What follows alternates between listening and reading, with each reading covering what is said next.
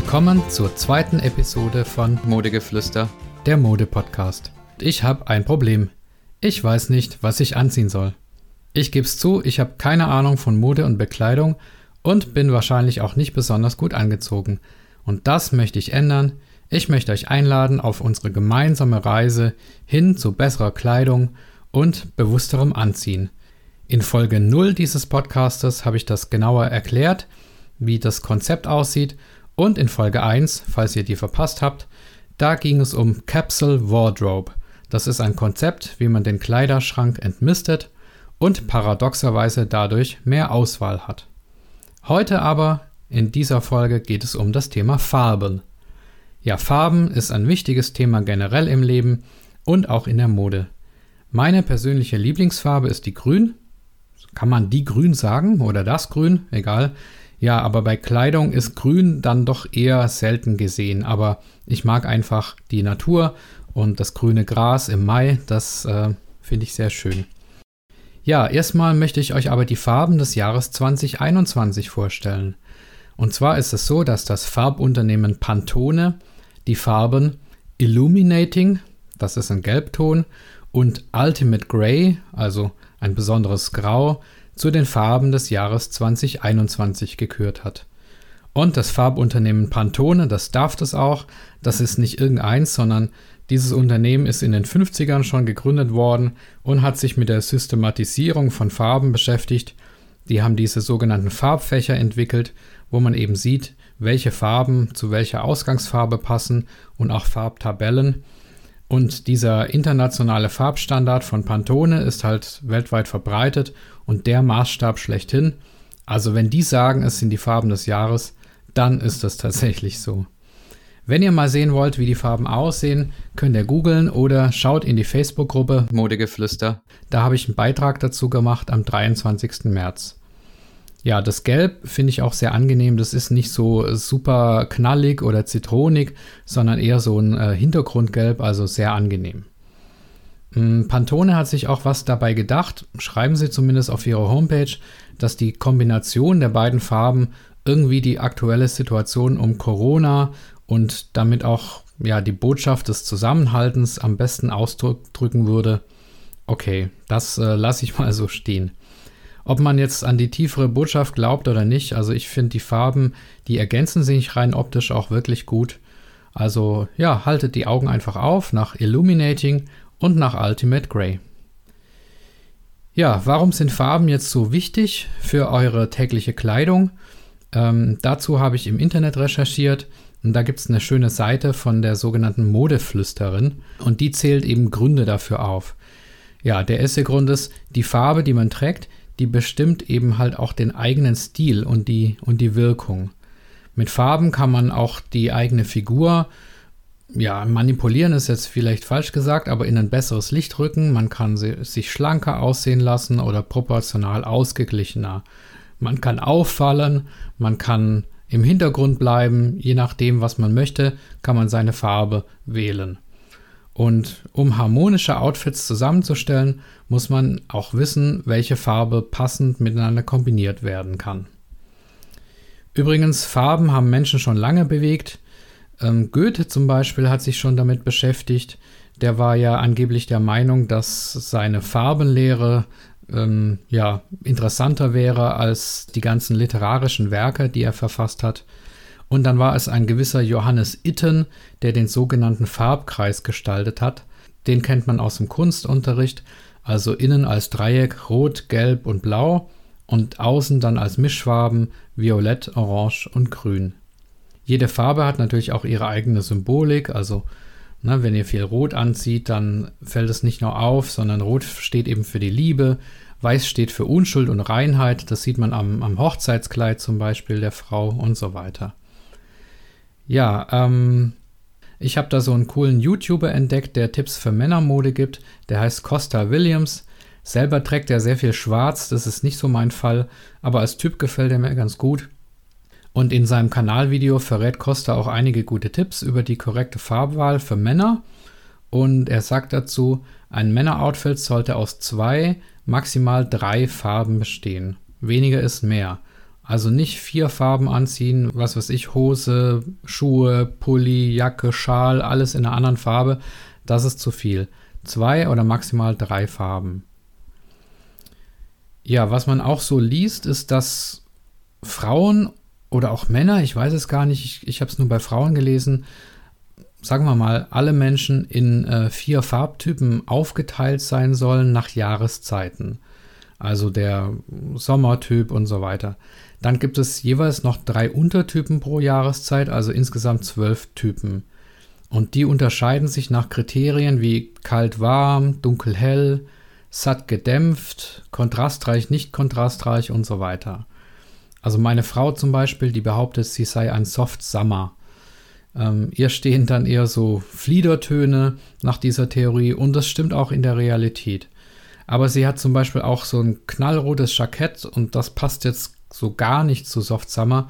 Es steht ihr aber trotzdem und deswegen bin ich bei diesen Typisierungen auch immer so ein bisschen skeptisch, weil die halt die Gefahr inne tragen, jemanden zu einem eindimensionalen Typen zu machen, der immer die ähnlichen Farben trägt.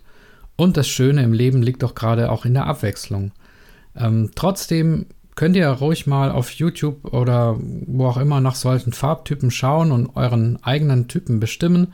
Da macht man dann verschiedene Tests, zum Beispiel passt mir Gold besser oder Silber. Äh, schlecht ist das sicher nicht. Ähm, und daran könnt ihr euch auch ein Stück weit orientieren, aber lasst euch bitte nicht schubladisieren durch sowas. Ja, was mich persönlich mehr überzeugt als solche Farbtypen sind diese Farbkombinationen. Eben die Frage, worüber wir schon gesprochen haben, welche Farbe zu welcher passt. Und da gehen wir jetzt mal ganz konkret rein euch, ich sage euch erstmal die Don'ts, die aus meiner Sicht jedenfalls die Don'ts sind und nach dem, was ich recherchiert habe. Also was man nicht machen sollte, das ist jetzt persönlich von mir, ähm, ist Blau und Schwarz miteinander kombinieren. Zumindest dunkelblau und schwarz. Wenn man jetzt natürlich eine Blue Jeans hat und äh, dazu schwarze Business-Schuhe trägt und ein schwarzes Jackett, das passt auf jeden Fall. Aber schwarz und dunkelblau finde ich, das beißt sich. Also stellt euch mal vor, dunkelblaue Schuhe und eine schwarze Hose, das geht gar nicht. Oder eine schwarze Jacke und dann so ein dunkelblauer Schal, das, äh, das funktioniert einfach nicht.